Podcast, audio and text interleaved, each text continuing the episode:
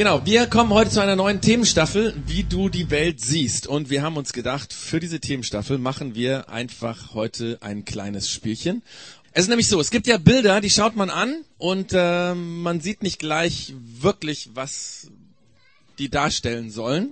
Ähm, es gibt manchmal Genau, es gibt manchmal so Dinge, zum Beispiel meine Kinder sagen das, wenn sie in die Wolken schauen, sagen, Papa, siehst du den Hund da oben? Und ich gucke da oben so, mm, mm, meistens sehe ich das dann auch, weil ich ihr Papa bin, aber ähm, genau, es gibt auch Dinge, ähm, die man dann nicht sieht, wo einfach, keine Ahnung, jemand sagt da drüben, das sieht so aus wie eine Katze oder wie eine Blume oder so, und du schaust hin. Komisch, komisch. So ein ähnliches Spiel machen wir heute, weil es darum geht, einfach mal drüber nachzudenken, wie sehen wir eigentlich die Welt. Ähm, das ist ja so in unserer Welt, dass man manchmal Dinge sieht und man sieht sie dann doch nicht. Und ähm, heute geht's genau um das Thema, ähm, dass wir manchmal Dinge sehen und vielleicht sind sie ja ganz anders. Bilder im Kopf haben und vielleicht steckt was ganz anderes hinter diesem Bild. Ähm, äh, vor sieben Tagen hat der Herbst begonnen. Weiß nicht, ob dir das aufgefallen ist. Der Sommer ist endgültig vorbei. Das ist für mich immer sehr schmerzhaft. Ähm, aber bei mir ist es diesem Jahr relativ easy, weil ähm, ich hatte sehr oder habe sehr positive Erinnerungen an den Sommer. Er war warm, er war sonnig, zumindest äh, da, wo ich Urlaub gemacht habe, im Allgäu.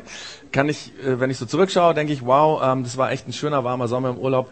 Weil ich war auch schon öfters mal im Sommer bei meinen Schwiegereltern im, äh, im Urlaub im Allgäu und habe ich wochenlang vorm Kachelofen gesessen. Also von daher, es war gut. Allerdings muss ich dazu sagen, vielleicht ist das auch nur meine Sicht der Dinge, weil vielleicht warst du zur selben Zeit im Allgäu und du würdest sagen, er war kalt und verregnet. Also das geht auch so ein bisschen drum, wie man Dinge sieht. Ja? Ähm, unsere Sichtweise kann sehr unterschiedlich sein. Vor allem, wenn es um den Urlaub geht, ist das manchmal so. Ich weiß nicht, ob dir das schon mal aufgefallen ist. Ähm, ich weiß nicht, wer von euch hier in dem Raum oder hier würde sagen, Urlaub ist für mich Urlaub ist für mich eine Städtetour machen, in Museen gehen, Denkmäler anschauen, in städtische Parks spazieren gehen und vielleicht noch irgendwie stundenlang zu shoppen. Wer würde sagen, das ist für mich Urlaub? Wenige, ich habe das schon geahnt, wen, ein paar, ja, ist gut, ist gut. Aber die wenigen, die sie jetzt gemeldet haben, ich kann euch sagen, die allermeisten Leute hier im Raum, für die ist das völlig anders, ja. Die würden sagen, für Urlaub, ähm, also wenn man in die Stadt geht, das kann eine Studienreise sein. Aber Urlaub, Urlaub ist für uns am Strand, auf der Strandmatte oder im Strandkorb mit viel Ruhe, viel gutem Essen und abends Nächte an der Strandpromenade. Das ist vermutlich für die meisten von dir eher Urlaub, ja genau, eher Urlaub als für die anderen. Ähm, so ist das. Bei mir ist es übrigens irgendwas dazwischen. Stadt und Strand gehört bei mir immer zusammen, aber wahrscheinlich liegt es daran, dass ich irgendwo in der Metropole aufgewachsen bin. Aber auf jeden Fall ähm, ist es so, dass jeder vom Urlaub, aber überhaupt auch vom Leben eine unterschiedliche Sicht hat. Nochmal zum Urlaub zurück. Es könnte auch sein, dass du so ein Typ bist, der, es gibt's auch nicht so oft, aber der gerne im Urlaub früh aufsteht, ja, so morgens um fünf auf die Bergtour oder morgens noch in der Morgendämmerung einen Spaziergang machen, ja. Es gibt so ein paar, da hat sich jemand gerade gemeldet, es gibt so ein paar Leute, die mögen sowas. Aber ich kann dir sagen, wenn du so denkst, ja, solltest du irgendwann mal in die Verlegenheit kommen, dass du jemanden wirklich ärgern willst wüsste jetzt nicht warum, aber könnte ja mal sein, dass das passiert, dann solltest du ihn einfach im Urlaub morgens um 5 Uhr wecken. Entweder seinen Wecker stellen oder am besten morgens in ins Zimmer kommen und da äh, ihn dann so aufrütteln, wachrütteln. Ich wette mit dir, dass du diese Person in dem Moment wahrscheinlich so sauer machst, äh, wie noch nie vorher, weil für die allermeisten Leute gehört Urlaub und Ausschlafen zusammen. Und ähm, um 5 Uhr ist überhaupt gar keine Option aufzustehen. Wir alle, wie gesagt, sehen Urlaub und Leben sehr unterschiedlich und ähm, die Welt unterschiedlich, weil wir eine andere Perspektive haben. Jeder für sich. Jeder hat einen anderen Blickwinkel. Und ich behaupte mal, dass unsere individuelle Wahrnehmung nicht der tatsächlichen Welt entspricht. Also unsere individuelle Wahrnehmung von der Welt entspricht nicht der tatsächlichen Welt, wie sie wirklich ist. Die französische oder französisch-amerikanische Schriftstellerin Anais Nin hat mal Folgendes dazu gesagt. Sie hat gesagt, wir sehen die Dinge nicht, wie sie sind, wir sehen sie so, wie wir sind. Und ich glaube, sie hat recht damit. Ähm, wir sehen die Welt und alles, was dazu gehört, so wie wir konditioniert sind, wie unsere Erfahrungen, unsere Erlebnisse uns gelehrt haben, die Welt zu sehen. Deswegen ähm, hat zum Beispiel auch ähm, einen Bestseller-Autor, ich weiß nicht, ob du das kennst, äh, kennst Stephen Covey heißt der, ähm, der hat dieses Buch geschrieben, Sieben Wege zur Effektivität, so ein Weltbestseller, weiß nicht, wer den gelesen hat, vielleicht der eine oder andere. Dieser Typ, ähm, der also so, so äh, Selbsthilfebücher geschrieben hat und damit sehr berühmt geworden ist, der hat mal gesagt, es ist wichtig, dass man nicht nur die Welt anschaut, wie sie ist, sondern dass man auch die Brille anschaut, durch die man die Welt sieht. Das ist unglaublich wichtig, um eine richtige realistische Wahrnehmung zu haben. Wenn wir auf das Thema Brille kommen, habe ich mir mal gedacht, wer kennt diese Brille? Ähm, ich habe die auch mitgebracht. Mein Schwager war so freundlich, sie mir zu leihen. Ähm, wer kennt die? Ähm, von wo ist die? Warum ist die bekannt? Kennt jemand so eine Brille? Ah, jetzt. Wer war das? Top Gun, Top Gun, genau, Top Gun. Diese Brille, ähm, ich weiß gar nicht, das ist wahrscheinlich kein Original, also eigentlich von dieser berühmten Ray-Ban-Marke. Ähm, das ist die Top Gun-Brille, die ähm, Tom Cruise, alias Maverick, ähm, berühmt gemacht hat. Und äh, dieser Film ist sage und schreibe 31 Jahre alt und trotzdem, wahrscheinlich kommst du aus dieser Generation, ähm, aber vor 30 Jahren hatte, also äh, letztes Jahr war ein 30-jähriges Jubiläum, aber vor 31 Jahren ist er rausgekommen. Aber durch diesen Film ist diese Brille nicht mehr einfach eine Brille, die heißt Aviator. Und wenn du Ray-Ban Aviator ins Internet eingibst, dann kommt sofort diese Brille und jeder weiß, also es kommt sofort in den Vorschlägen. Äh, bevor du noch auf OK geklickt hast, wird das schon angezeigt. Weil dieser Film ähm, die Sichtweise der Welt verändert hat, sodass alle, wenn sie diese Brille sehen, sofort, oder viele wissen, Tom Cruise. Ähm, es gibt übrigens auch noch eine andere Brille, die durch einen Film die Welt äh, geprägt hat. Fällt euch noch eine andere Brille ein, noch viel berühmter. Ähm, wenn ich sie zeige, wisst ihr es sofort, ja? Das ist diese Brille. Blues Brothers, Blues Brothers. Blues Brothers, genau. Ähm, ganz, ganz alt, aber ähm, bei vielen, auch bei Teenagern eigentlich noch bekannt, oder? Normalerweise Blues Brothers, kennt man, kennt man auf jeden Fall. Ähm, und interessant, dass diese Brillen durch diese Filme berühmt geworden sind und dann keine Allerweltsbrillen mehr waren. Das heißt, es ist nicht eine Brille, die irgendwo im Sortiment von Ray-Ban ist, sondern es sind die beiden Ray-Ban-Brillen, die überhaupt bekannt sind. Natürlich haben die noch viele andere Modelle, aber das sind die Brillen. Ähm, und so ist es bei uns, dass Filme, aber auch andere Dinge, die auf uns einströmen, unseren Blick äh, beeinflussen. Und deswegen ist es wichtig, dass wir genau hinschauen, denn je mehr, je mehr wir die Welt betrachten, desto besser nehmen wir sie wahr. Das ist eigentlich ganz logisch, ganz, das ist nichts äh, Besonderes. Ähm, zum Beispiel, wenn du das erste Mal in eine neue Stadt gehst, wenn du gut hinschaust, ja, dann wirst du viel entdecken vielleicht irgendwie ein besonderes Bauwerk, was du noch nie gesehen hast. Also ich kann mich erinnern, als ich das erste Mal nach Düsseldorf gekommen bin. Das weiß ich bis heute. Ich kann mich daran bildlich erinnern. Ich saß hinten im Auto meiner Eltern, bin nach Düsseldorf gekommen, äh, vom Norden in die Stadt. Dann fährst du zwangsläufig, wenn du in die Innenstadt reinfährst, über eine Brücke, ähm, die sich nachher geteilt hat. Das war der sogenannte Tausendfüßler. Den gibt es heute leider nicht mehr, weil der hat mal abgerissen, jetzt eine, äh, ähm, einen Tunnel gebaut an der Stelle. Aber für mich ist Düsseldorf damit verbunden. Und es war sehr schmerzhaft für mich letztes Mal vor ein paar Wochen, als ich da war, äh, zu sehen, den gibt's ja gar nicht mehr, den Tausendfühler. Also für mich ist die Stadt nicht mehr die. Ich sehe sie durch diese Brille, das, was mich damals so geprägt hat, ja. Das ist jetzt äh, nichts Besonderes. Ähm, vielleicht sind es bei dir andere Dinge, wenn du in eine neue Situation gekommen bist. Vielleicht hast du bist du in eine andere Stadt gekommen, ein anderes Land, hast Familie gesehen und diese Familie war so anders wie das, was du erlebt hast. Und das hat dich geprägt. Oder vielleicht im Ausland hast du Armut erlebt. Wie krass arm Menschen überleben können. Und dieses Erlebnis hat deine Sicht von der Welt geprägt.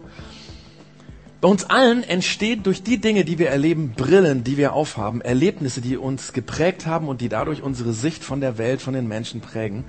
Und das ist auch der Grund, weiß ich, ob du da schon mal drüber nachgedacht hast, warum Teenager, ähm, je älter sie werden, oder wenn sie dann Teenager werden, die Kinder, irgendwann ihre Eltern nicht mehr verstehen, weil sie Dinge erleben und die Eltern andere Dinge erleben. Also je älter jemand wird und je mehr sich die Wege auseinander, also das ist ja normal, dass man dann was weiß selbstständiger wird, desto mehr prägen dich als Jugendlicher Dinge, die anders sind, wie deine Eltern sie erleben. Und dann setzt du eine Brille auf und plötzlich verstehst du deine Eltern nicht mehr und sie verstehen dich nicht mehr. Ganz normaler Vorgang. Jeder von uns hat das durch, weil bei jedem von uns bildet sich eine ganz bestimmte Sicht der Welt. Dummerweise, dummerweise mögen wir es nicht, wenn diese Sicht hinterfragt wird. Das ist eigentlich auch so, Tatsache, ja. Ähm, wir mögen es nicht, wenn uns Leute durch ihre Sicht herausfordern, die völlig, völlig anders ist, weil ähm, äh, wir sehen die Welt nun mal so und so ist sie. Und wir denken, so ist das real. Und es ist so dass andere Menschen mit ihrer Sicht uns hinterfragen werden. Denn je mehr wir von der Welt sehen, mehr von der Welt zu sehen, fordert meine Sicht, wie ich meine Welt sehe, heraus. Weil ich plötzlich merke, dieser Mensch sieht es anders und der sieht es anders und da drüben, der sieht es auch anders. Wer sieht es überhaupt noch so wie ich?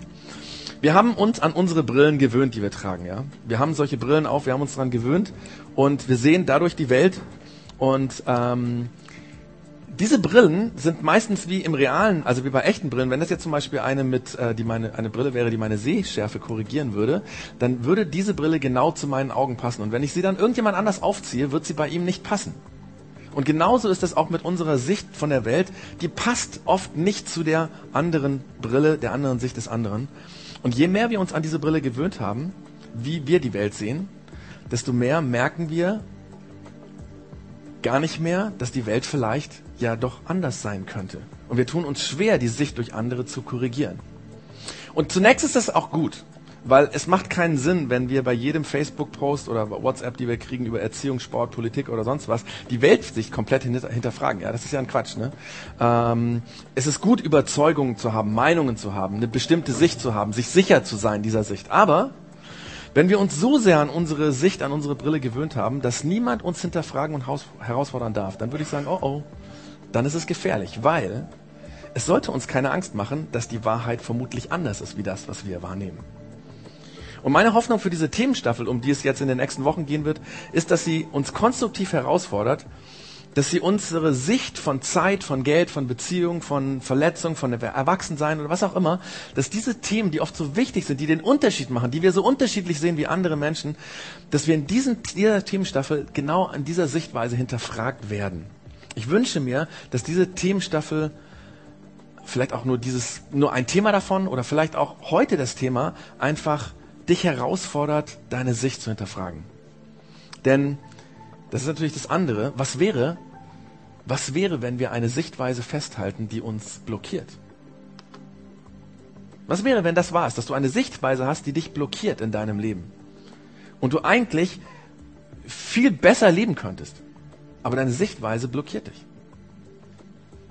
Vielleicht würdest du ja sagen, naja, ich weiß gar nicht, ob es eine beste Sichtweise der Welt gibt, ja, so sozusagen das Ultimum und wenn, wenn man da, da hinkommt oder so. Vielleicht sagst du, das gibt's eigentlich nicht und es kann sein, dass du recht hast, aber es gibt mit an Wahrscheinlichkeit, äh, Wahrscheinlichkeit, nein, mit an Sicherheit grenzender Wahrscheinlichkeit, so heißt das Ding, mit an Sicherheit grenzender Wahrscheinlichkeit gibt es eine Sichtweise, die besser ist als deine. Weil das haben wir schon immer wieder erlebt, dass wir in irgendwelche Situationen kommen, eine Lebenseinstellung eines anderen kennenlernen, eine Weltsicht kennenlernen und plötzlich merken, wow, das ist besser als das, was ich bis jetzt gedacht habe. Und wir finden diese Sichtweise hilfreich. Deswegen ist die Frage in den nächsten acht Wochen von unserer Themenstaffel, wärst du bereit, darüber ins Gespräch zu kommen, ob du vielleicht eine Sicht vom Leben hast, die dich ganz oder an manchen Stellen blockiert. Das ist meine Hoffnung für diese Themenstaffel, dass wir genau darüber ins Gespräch kommen. Und damit komme ich zur Hauptfigur, um die es sich heute drehen wird. Das ist wahrscheinlich eine der wichtigsten Personen in der Bibel. Ähm, vielleicht sogar eine der wichtigsten Personen in der Menschheitsgeschichte, wenn man so überlegt, was durch diesen Mann, das war ein Mann, passiert ist. Sein Name ist Paulus. Ähm, er hat die aller, allermeisten Texte im Neuen Testament geschrieben. Deswegen ist er auch so wichtig für äh, die Kirche, für die erste Kirche. Er hat die allermeisten christlichen Kirchen und christlichen Gemeinschaften in den ersten 50 Jahren nach Christus gegründet. Er war quasi der Pionier wir könnten sagen, er war der Steve Jobs äh, der Kirchengeschichte, ja, so damals zumindest. Ähm, er war so ein Typ, der hat gesagt, was, dafür gibt's keine Kategorie? Dann schaffe ich eine Kategorie. Ja, so ein Typ war der, der einfach ein Macher war, der, der Dinge vorangebracht hat. Und dieser Paulus, ähm, der hat etwas erlebt. Und ich fange mal mit der Vorgeschichte an zu dem, was er erlebt hat. Wir haben übrigens genau über diese Story schon mal vor einem halben Jahr nachgedacht hier in der Church Zone. Und ich habe sie nochmal genommen, weil es so wichtig ist für diese Themenstaffel, was er erlebt hat, weil das mit der Brille was zu tun hat, mit unserer Sichtweise was zu tun hat. Also, dieser Paulus äh, hieß eigentlich mit Geburtsnamen Saulus oder die Kurzform war Saul. Und dieser Saulus hasste die Christen. Er war ein jüdischer Theologe und Gelehrter, ein, äh, der seinen jüdischen Glauben mit Leidenschaft verteidigt hat. Und für seine Weltsicht war klar, dass diese Lehre von Jesus eine Irrlehre ist, ja. Ähm, für ihn war klar, Jesus ist nicht der Messias. Jesus ist nicht der, der er behauptet hat. Er hat die Menschen vom wahren Gott, vom wahren Glauben weggebracht und dann ist er gestorben. Für Saulus war der Jesus tot, weil ich meine, das ist, wenn du stirbst, bist du tot und das war seine Weltsicht und äh, alles andere, was behauptet wurde, waren für ihn Lügen und in dem Fall waren es Lügen, die eine falsche Lehre hervorgebracht haben, die gefährlich werden konnten für den jüdischen Glauben und deswegen hat er Christen systematisch verfolgt. Er sah es als seine Aufgabe an, den christlichen Glauben aus der Welt zu schaffen, auszumerzen, zu vernichten. Und an der Stelle setzt diese Begebenheit aus dem Leben von Saulus an, die ich heute äh, erzählen will oder äh, vorstellen will. Sie steht in dem Buch äh, der Bibel, die Apostelgeschichte genannt wird. Und äh, das ist eigentlich eine Geschichte über die ersten Christen überhaupt, die Entwicklung der ersten Christen, wie das so alles entstanden ist. Und da steht auch dieser Bericht von diesem Saulus drin. Das fängt im Kapitel 9 von der Apostelgeschichte so an. Da steht, Saulus führte weiterhin einen wütenden Kampf gegen die Jünger des Herrn. Er drohte ihnen mit dem Tod und war entschlossen, die Gemeinde auszurotten. Hier sehen wir, wie ernst Saulus gegen diese ersten Christen vorgehen wollte. Er war ein wütender Kämpfer, ja, der die Christen ausrotten wollte. Auch in Damaskus wollte er die Anhänger der neuen Lehre aufspüren, um sie alle, Männer wie Frauen, in Ketten nach Jerusalem zu bringen. Interessant ist hier, dass wir sehen, nicht lang nachdem Jesus äh, quasi gelebt hatte, ähm, gibt es so viele Christen, dass 300 Kilometer von Jerusalem entfernt so viele Leute in Damaskus leben, die diese neue Lehre geglaubt haben, dass der Saulus es für sinnvoll hielt, für wichtig hielt, für unentlässlich hielt, dorthin zu gehen und diese Christen hinter Schloss und Riegel zu bringen. Ähm, und in den Kapiteln vorher, beziehungsweise auch in dem Satz vorher, können wir sehen, dem ging es nicht nur darum, die Leute ins Gefängnis zu bringen, sondern wenn es sein musste, dann schreckt er auch vor einer Hinrichtung nicht zurück, denn diese Sektierer waren so schlimm für ihn, dass man manchen auch den Gar wirklich ausmachen musste. Und zu diesem Zweck, zu diesem Zweck wandte er sich an den hohen Priester und bat ihn um Briefe mit einer entsprechenden Bevollmächtigung, die er den Synagogen in Damaskus vorlegen wollte. Wir sehen hier auch, es war offiziell. Also er hat das nicht als privaten Hass betrieben, sondern er hat sich für seinen Glauben, für seine Glaubensgemeinschaft offiziell eingesetzt. Er hat deswegen diese Vollmachten geholt von dem sozusagen obersten Lehr, Lehrer sozusagen des jüdischen Glaubens, dem hohen Priester. Und alles das lässt uns wissen, dass dieser Saulus eine echte, echte, echte Bedrohung für die damaligen Menschen waren, die angefangen hatten, an Jesus zu glauben. Und natürlich sprach sich das rum und natürlich hatten sie Angst vor dem Saulus. Keine Frage. Sie hatten richtig große Angst vor dem Saulus.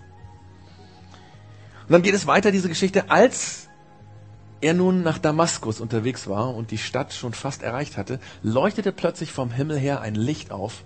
Von allen Seiten umgab ihn ein so heller Glanz, solch heller Glanz, dass er geblendet zu Boden stürzte. Paulus sagte einmal später äh, in einem anderen Bericht, ähm, dass dieses Licht viel heller war als die Sonne, dass es quasi so hell war wie ein Blitz Licht, vielleicht ein dauerhaftes Blitzlicht. Und dieses mega helle Licht unterbrach abrupt seine Reise. Es war ein so krasser Einschnitt in dieser Reise und in sein Leben überhaupt, dass sich danach alles komplett verändert hat.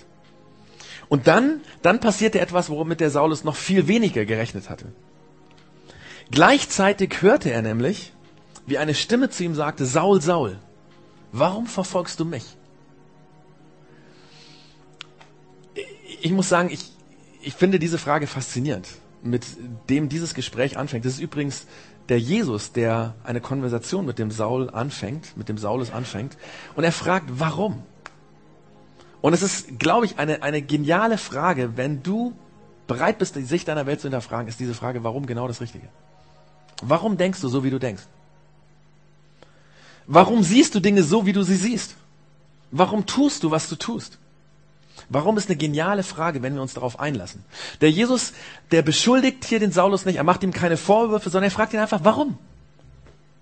Und Saulus, weil er vermutlich noch gar nicht fassen konnte, was passiert war, fragte einfach das, was jeder von uns fragen würde. Äh, äh, wer, wer, wer bist du, Herr?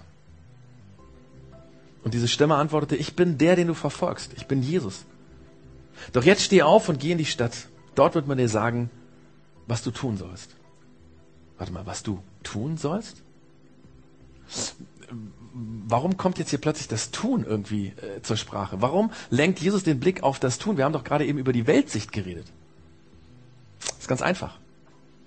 Weil die Sicht der Dinge, wie du die Welt siehst und das, was du tust, zusammengehören. Und das kannst du nicht trennen. Das, wie du die Welt siehst, beeinflusst ganz massiv das, was du tust. Beim Saulus war es so. Wie Saulus die Welt sah, prägte alles, alles, was er tat. Was für eine Sicht er von den Dingen hatte, prägte sein Handeln. Und genauso ist das bei uns. Deswegen ist es ja auch so wichtig, deswegen sagt der Stephen Conway, du musst die Brille anschauen, damit du wahrnimmst, wer du wirklich bist, wie die Welt wirklich ist, damit du nicht nur deine eigene Sicht siehst. Und weil das dein Tun beeinflusst. Und deswegen macht es Sinn, in den nächsten Wochen darüber nachzudenken, über diese Weltsicht. Dann richtet sich der Saulus auf, vom Boden steht er auf und öffnet die Augen und merkt, er kann nichts mehr sehen. Gar nichts. Schwarz. Und seine Begleiter mussten ihn an der Hand nehmen und nach Damaskus führen. Und drei Tage lang war er blind und er aß nichts und er trank nichts. Darf ich dir eine Frage stellen? Warum meinst du, hat Gott hier dem Saulus sein Augenlicht weggenommen? Vielleicht sagst du jetzt, ähm, ja, weiß ja gar nicht genau, ob das Gott gemacht hat. Vielleicht war es nur ein ganz normaler Vorgang, wie der Körper so reagiert. Wenn du so ein mega helles Licht siehst, dann wirst du halt, dann reagieren die Augen darauf, dass du blind wirst. Das ist vielleicht normal. Es gibt Leute, die sind schon deswegen erblindet, weil sie in ein so helles Licht reingeschaut haben. Vielleicht hast du auch recht. Vielleicht stimmt das. Vielleicht musste aber auch Gott etwas körperlich Schwerwiegendes tun, so wie zum Beispiel, dass dieses Licht ihn geblendet hat, um die Aufmerksamkeit des Saulus zu bekommen. Oder Gott wollte die Sicht vom Saulus wegnehmen, wegnehmen, um eine neue Sicht ihm zu geben. Wir wissen es nicht genau, aber alles, was ich weiß, ist, wenn du irgendwo an einem Ort bist und du kannst drei Tage lang nichts sehen und du isst nichts und du trinkst nichts, dann wird dir vermutlich nicht viel mehr übrig bleiben, als nachzudenken. Und ich glaube, das hat er gemacht. In deinem Kopf drehte sich alles um das, was passiert war. Das, was hier passiert ist, nennt man im Allgemeinen die Bekehrung von Saulus. Und vielleicht ist dieses Wort ein Problem für dich, weil Bekehrung, ja. Ich meine, stell dir vor, da ist jemand, der will jemand anders bekehren. Das hört sich für dich furchtbar an. Oder, oder die Tatsache, dass Leute sagen, hey, ich habe eigentlich immer so gelebt und dann plötzlich ist was passiert und dann habe ich ganz anders gedacht, ja. Dass du denkst, das ist doch eigentlich Manipulation. Und ich kann das total gut verstehen, wenn du, wenn du damit Probleme hast. Wobei eigentlich bei diesem Saulus war das ja nicht ein kurzer Moment. Drei Tage, in denen du nichts isst und nichts trinkst und du bist blind und du kannst nichts anderes machen, das war eine richtig, richtig lange Zeit, wo der Saulus nachgedacht hat. Keine Ahnung, was ihm so im Kopf rumging. Aber ich nehme mal an, dass er seine Sicht von Gott überdacht hat. Es scheint so, als wenn er gedacht hätte, oh mein Gott, ich habe immer gedacht, das ist so. Ich habe den Glauben und, und jetzt diese Sache, die ich da erlebt habe, ist das völlig anders. Ich meine, wenn wir uns mal überlegen, was der Paulus vorher von Gott gedacht hat. Er war ein jüdischer Lehrer, ein Gelehrter. Für Paulus, äh, oder damals hieß er noch Saulus, ähm, er hat nachher seinen Namen geändert, aber für diesen Saulus äh, als jüdischen Gelehrter war äh, seine Sicht von Gott ganz klar.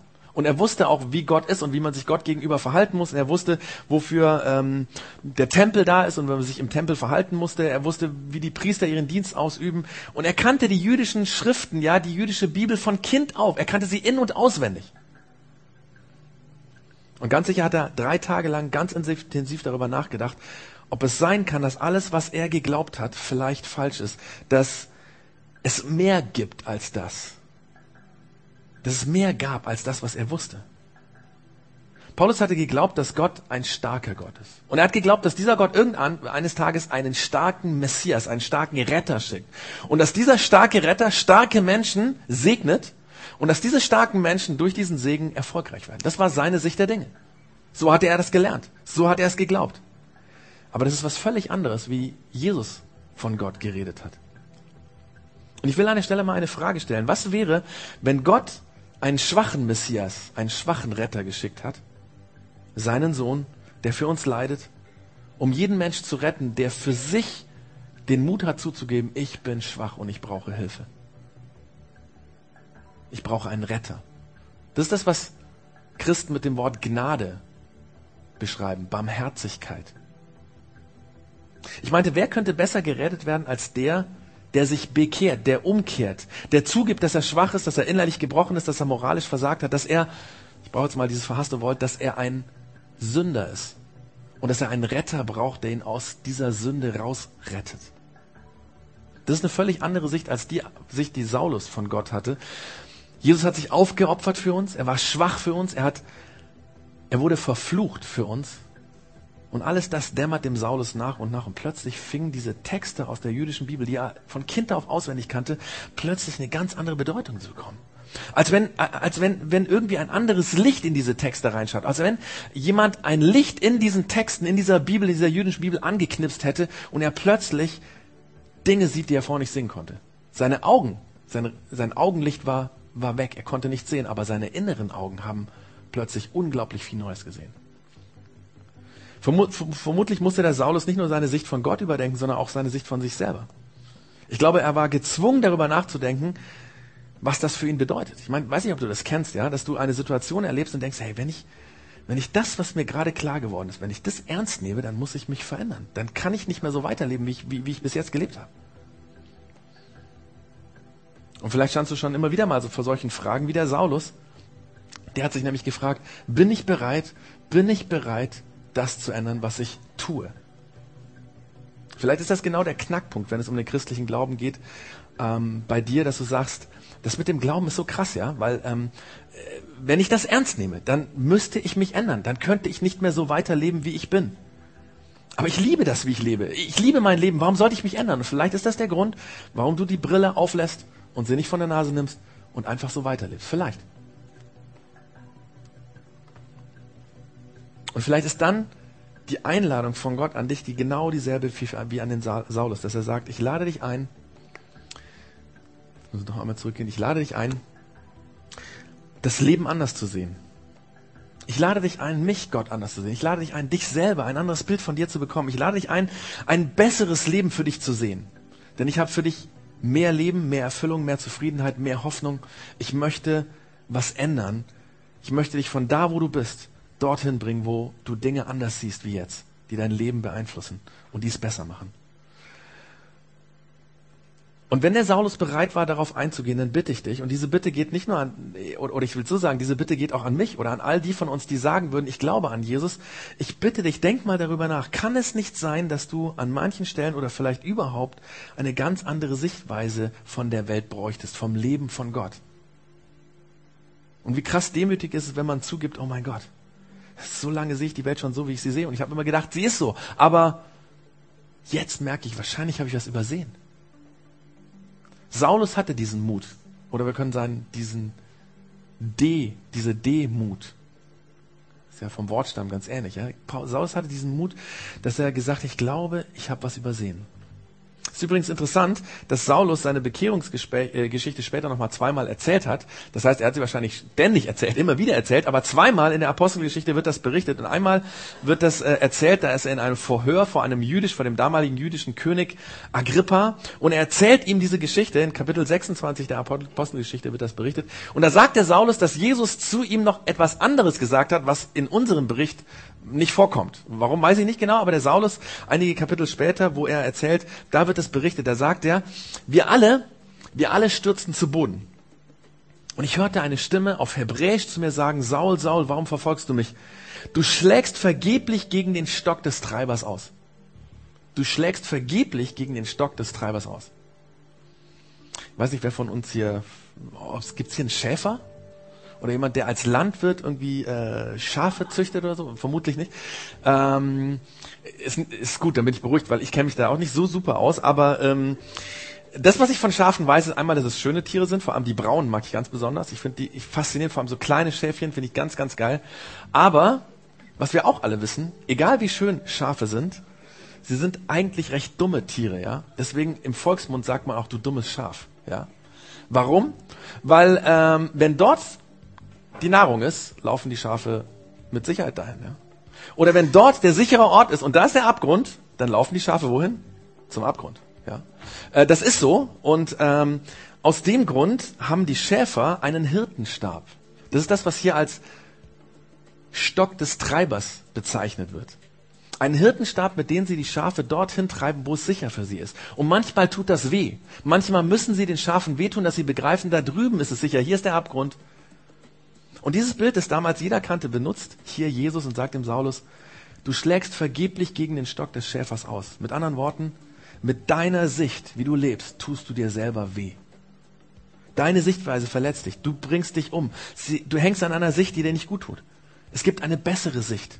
Nimm doch endlich die Brille von deiner Nase, wenn du dich einfach öffnen würdest, es anders zu sehen.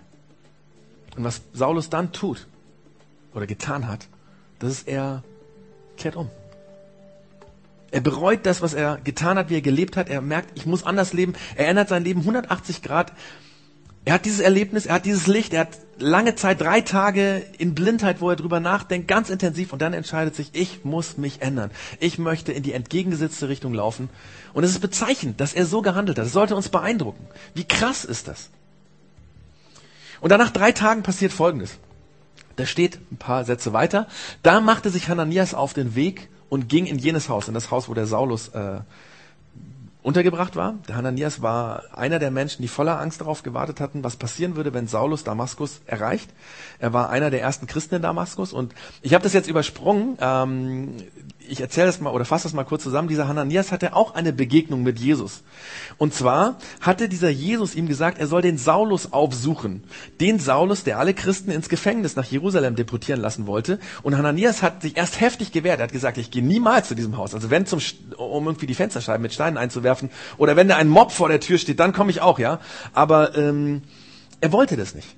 Weil für ihn war Saulus der Bad Guy. Aber Jesus fordert ihn heraus, seine Sicht über Saulus zu verändern. Und er macht sich deswegen dann schließlich auf den Weg. Er geht zu diesem Haus. Er lässt sich zeigen, in welchem Zimmer der Saulus ist. Und er geht zu ihm, zu diesem Saulus, der seit drei Tagen nichts gesehen hat. Und er legt diesem Saulus die Hände auf. Ich weiß nicht, ob du das schon mal erlebt hast, dass jemand in deiner Gegenwart für dich gebetet hat. Und vielleicht war das ein sehr tief beeindruckendes Erlebnis für dich, dass sich jemand Zeit nimmt und für dich betet. Es kann ein tiefes Erlebnis sein, wenn jemand betet, aber manchmal ist es noch bewegender, wenn jemand seine Hand auf deine Schulter oder deinen Rücken oder deinen Kopf legt. Nicht, weil dann was Magisches passiert, sondern weil diese Berührung den Worten noch eine tiefere Bedeutung gibt. Und genau das ist das, was hier bei dem Saulus passiert. Der Hananias kommt in dieses Haus, er legt seine Hände auf die Schultern oder auf den Rücken oder auf den Kopf von dem Saulus und dann sagt er, Saul, mein Bruder, mein Bruder Saul. Ist das nicht krass? Ich glaube, dass diese Anrede den Saulus letztendlich entschieden hat, wirklich sich zu verändern. Die Tatsache, dass jemand, der wusste, wer er ist, jemand, der wusste, dass er die Christen hasst, und er ist davon ausgegangen, dass es jemand ist, der ihn auch hassen muss. Ich meine, der Saulus hat die Christen gehasst und was hat er erwartet, was sie mit ihm machen? Und dass so jemand zu ihm kommt und diese Güte und Gnade und Liebe aufbringt, um ihm die Hand aufzulegen und zu sagen, mein Bruder Saul. Ich glaube, das hat den Zweifel gebrochen, ob das richtig ist, sich so zu verändern, so radikal zu verändern. Und dann sagt der Hananias weiter, der Herr selbst, Jesus, der, der auf, dem, auf der Reise hier erschienen ist, hat mich geschickt. Er möchte, dass du wieder sehen kannst und mit dem Heiligen Geist erfüllt wirst. Jesus möchte, dass du wieder sehen kannst. Er will, dass du wieder siehst. Er will, er will dir eine neue Sicht geben. Er will deine Sicht korrigieren und dafür bin ich da, um dir zu helfen, einen neuen Blick zu bekommen. Und im selben Augenblick war es, als wenn Schuppen von Saulus Augen fielen. Er konnte wieder sehen. Und das ist das, was ich hoffe, was passiert in den nächsten Wochen. Bei uns allen. Dass du die Straße entlang fährst mit deinem Auto und plötzlich kommt ein Flashlight und alles ist anders. Ja. Nein, also so passiert es meistens nicht. Ich habe das auch noch nicht so erlebt. Ja. Ähm, ich kenne auch niemanden, der das so erlebt hat. Manchmal sind das kleinere Dinge, ja, die passieren. Natürlich, es gibt auch Menschen, die haben so eine krasse Bekehrungsgeschichte. Solche kenne ich auch. Aber ob das krass ist oder nicht, ja, es geht darum, dass wir zulassen, dass wir eine andere Sicht bekommen. Dass noch in diesem Jahr oder vielleicht in dieser Themenstaffel oder vielleicht heute bei diesem Thema du dich öffnest, das wünsche ich dir für eine Unterbrechung in deinem Alltag. Dass du anhältst. Dass du dazwischen dir reden lässt von Gott. Dass du eine Störung in deinem Alltag einfach mal hinnimmst. Warum? Ganz einfach. Wenn du nicht, weil wenn du nicht herausgefordert wirst, dann wird sich dein Leben nicht verändern. So ist das nun mal bei uns Menschen. Wir brauchen so ein Shake, ja, so ein, so ein, dass uns jemand rüttelt oder anhält oder ein Blitzlicht. Und vielleicht kann da noch was passieren, das würde ich dir auch wünschen, dass du Gott erlaubst, in deine Sicht der Welt hinein dazwischen zu reden. Du sagst, du darfst dazwischen reden. Dass du Gott erlaubst, deine Brille abzunehmen, die du aufhast, dass Gott dir die wegnimmt und dich aufrüttelt und dass du die Welt beginnst anders zu sehen, so wie er sie sieht. In der nächsten Church wird es um echt wichtige Themen gehen. Themen, die für unser Leben ganz, ganz wichtig sind. Zum Beispiel, wie wir mit Zeit umgehen, wie wir handeln mit unserer Zeit, wie wir umgehen. Ähm, auch die Frage, wie wir mit Beziehungen, mit Verletzungen umgehen. Die Frage, wie wir Geld sehen, wie Geld unseren Alltag bestimmt. Und wir werden darüber reden, wie Gott will, dass wir all diese Dinge sehen. Wie er will, dass wir damit umgehen. Und ich hoffe, dass diese Themen uns stören und unterbrechen, dass sie dich und mich wachrütteln, damit wir nicht nur zuhören und sagen, ja, stimmt, ist richtig, ist ganz gut und dann vergessen es wieder, sondern dass wir, dass wir diese Störung zulassen und sagen, Gott, okay, ich, ich, ich lebe hier im 21. Jahrhundert, ja, ich, ich bin nur ein Mensch. Ich habe diese Hautfarbe, die ich habe, ich bin so alt, wie ich bin, ich habe das und das erlebt und ich kann das nicht verändern. Ich bin so, wie ich bin. Und ich habe deswegen eine Brille auf. Und ich kann die auch nicht einfach wegnehmen. Würdest du mir bitte helfen, meine Brille von den von den Augen zu nehmen, damit ich sehe, wie du siehst, wie du es siehst. Bist du bereit, so eine Störung oder so eine Unterbrechung zuzulassen? Eine göttliche Störung in deinem Leben? Das ist die Frage. Und dann habe ich noch eine einzige letzte Frage, nämlich, das ist eine herausfordernde Frage, nämlich die Frage, bei welchem Thema hast du die meiste Angst davor, dass Gott deine Sicht der Dinge stören könnte? Bei welchem Thema hast du die meiste Angst, dass Gott dich stören könnte? Du musst das jetzt nicht hier öffentlich sagen, ja? Ich weiß die Antwort auf diese Frage für mich und ich werde sie hier auch nicht öffentlich sagen, weil es ist persönlich, das ist privat, ja? Aber was ist es? Deine Beziehung? Deine Rolle als Vater oder Mutter? Oder als Tochter oder Sohn? Das Geld, die Zeit, Erfolg, Karriere, Umgang mit Chef oder Kollegen oder was auch immer. Was ist es? Wie gesagt, die Antwort weißt nur du, aber es wäre albern, es wäre töricht, es wäre unsinnig, wenn du die Antwort ahnst und trotzdem diese Frage wegdrückst. Und vielleicht ist es bei dir so, dass du die Antwort äh, ähm, auf diese Frage oder diese Frage überhaupt schon seit langem weghaben willst, weil es unangenehm ist. Aber vielleicht ist es deswegen genau die Sache, die Gott am meisten stören will. Es wäre auf jeden Fall gesund zu sagen, Gott, wenn du mich herausfordern willst, dann ähm, ich bin offen dafür. Nimm mir einfach die Brille, wenn sie mich stört, wenn ich mich blockiere. Und wenn du den Mut hast, wenn du diesen Mut hast, dann habe ich für dich ein Gebet formuliert, was du zum Ende für dich sprechen kannst. Nämlich, Jesus, hilf mir zu sehen, wie du siehst, damit ich handeln kann, wie du es zu mir sagst. Wir werden jetzt einfach eine Minute still haben, wo du über diese Frage nachdenken kannst, ob du das beten willst. Weil das wäre der Ausgangspunkt für die Themen ähm, in der Themenstaffel, die nächsten, wo wir dann konkret über ganz praktische Sachen reden. Und in dieser einen Minute kann die Band auch schon vorkommen, weil die gleich ähm, noch einen Song singen werden.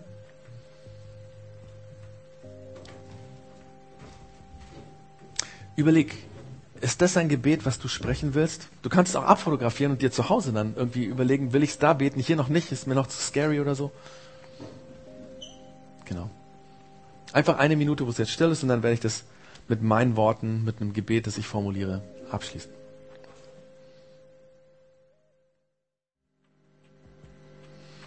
Und Jesus, das ist gar nicht so einfach, das zu beten, das dir zu sagen, weil ähm, wenn du uns die Brille von der Nase nimmst, wenn wir unseren Blick hinterfragen lassen, dann kann es heißen, dass wir uns ändern müssen. Aber ich glaube, Jesus, dass das Beste für uns ist, für mich ist, für jeden, der hier ist, sich hinterfragen zu lassen, weil dann das Leben nach deiner Ansicht eine bessere Wendung nimmt. Und weil es besser ist für uns. Weil wir uns dann selber nicht so verletzen, wie vielleicht der, ja, wie der Saulus sich verletzt hat dass du uns wie ein Schäfer seine Hirte, äh, seine Schafe ähm, ähm, leitet und ihnen eine neue Sicht gibt von der Welt. Gib uns den Mut, zuzulassen, dass du uns unterbrechen kannst, dass du uns deine Sicht zeigst und dass wir dann den Mut haben, auch unser Leben, unser Handeln zu verändern. Hilf uns in den nächsten Wochen von dieser Themenstaffel, dass wir wirklich, wenn diese drei Themen, die noch kommen, dass wir wirklich zuhören, wo du uns ändern willst. Dass wir mit Zeit, mit Beziehungen und Verletzungen und mit Geld anfangen, so zu leben, wie du das möchtest. Amen.